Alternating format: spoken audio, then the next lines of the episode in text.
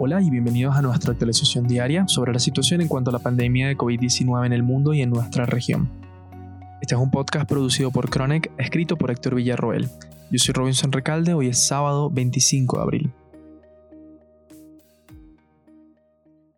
En escala global se cuantifican al momento 2.915.279 casos confirmados, observándose el día de hoy una incidencia de 86.453.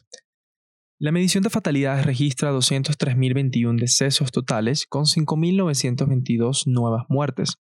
Estados Unidos se mantiene al tope de las cifras de morbimortalidad, informando un total de casos de 957.362, contando los 32.130 casos nuevos al día de hoy. La mortalidad total en el país asciende a 54.145, tras los 1.952 decesos observados al día de hoy. La nación antillana de Montserrat, territorio británico en el Caribe, ha reportado su primera muerte a causa de COVID-19. Se trataba de una mujer de 92 años, según informó el Ministerio de Salud y Servicios Sociales en un comunicado de prensa.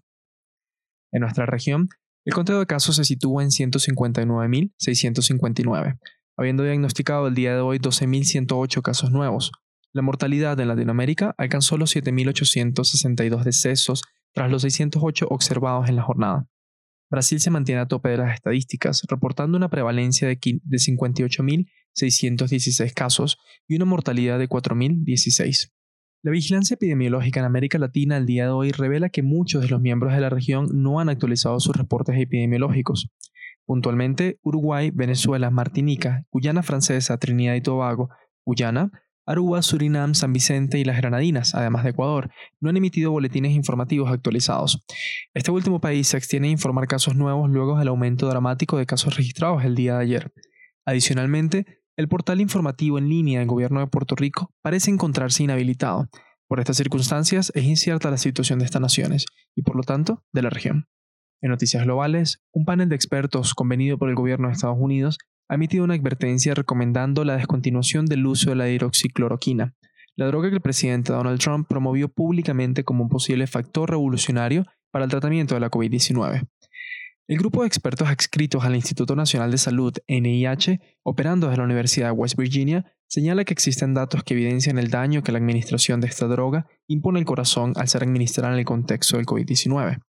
La nueva recomendación se da en virtud de un estudio realizado por el panel de expertos que todavía se encuentra en forma de manuscrito y está siendo sometido al proceso de arbitraje por la comunidad científica antes de su publicación en revistas a las que fue presentado. A pesar de no estar publicado en una revista todavía, el texto del estudio se encuentra disponible y en él se observan los resultados alcanzados por el equipo de investigadores. Dicho estudio fue realizado utilizando la Red Nacional de Hospitales para Veteranos, en la cual observaron a los pacientes a quienes se les estaba administrando hidroxicloroquina tras la autorización que emitió la Administración de Drogas y Alimentos, la FDA, donde permitía el uso de la droga a pesar de no contar con evidencias sobre su eficacia o seguridad. En el estudio compararon las tasas de mortalidad y de necesidad de ventilación mecánica de los pacientes que recibieron hidroxicloroquina con y sin adición del antibiótico acitromicina, versus la mortalidad y necesidad de ventilación mecánica de los pacientes que no recibieron ninguna de las dos drogas.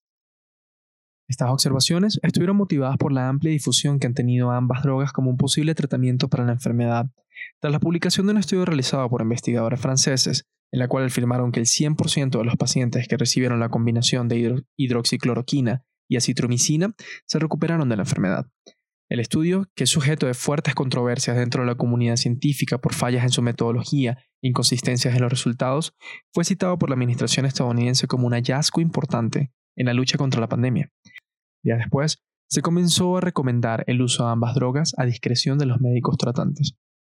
A partir de esto, el NIH en Estados Unidos realizó el llamado a su panel de expertos para el estudio señalado, en el cual las observaciones indican que la mortalidad de los pacientes que recibieron hidroxicloroquina con o sin acimotricina estuvieron por encima de 21.1%, mientras que en los pacientes que no recibieron ninguna de las dos drogas la mortalidad fue de 11.4%.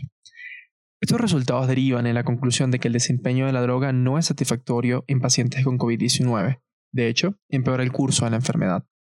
Las complicaciones asociadas a la droga tienen que ver con la disrupción de la función eléctrica normal del corazón, impidiendo que el órgano recupere su carga eléctrica tras un lado, lo que significa que el ritmo cardíaco de los pacientes disminuye y da pie a afecciones derivadas, tal como arritmias. Si bien no se tiene claro cuál es el esquema de tratamiento correcto para la COVID-19, el consenso de la comunidad científica es que la respuesta será obtenida solo tras un largo proceso de ensayos clínicos con estrictos estándares metodológicos.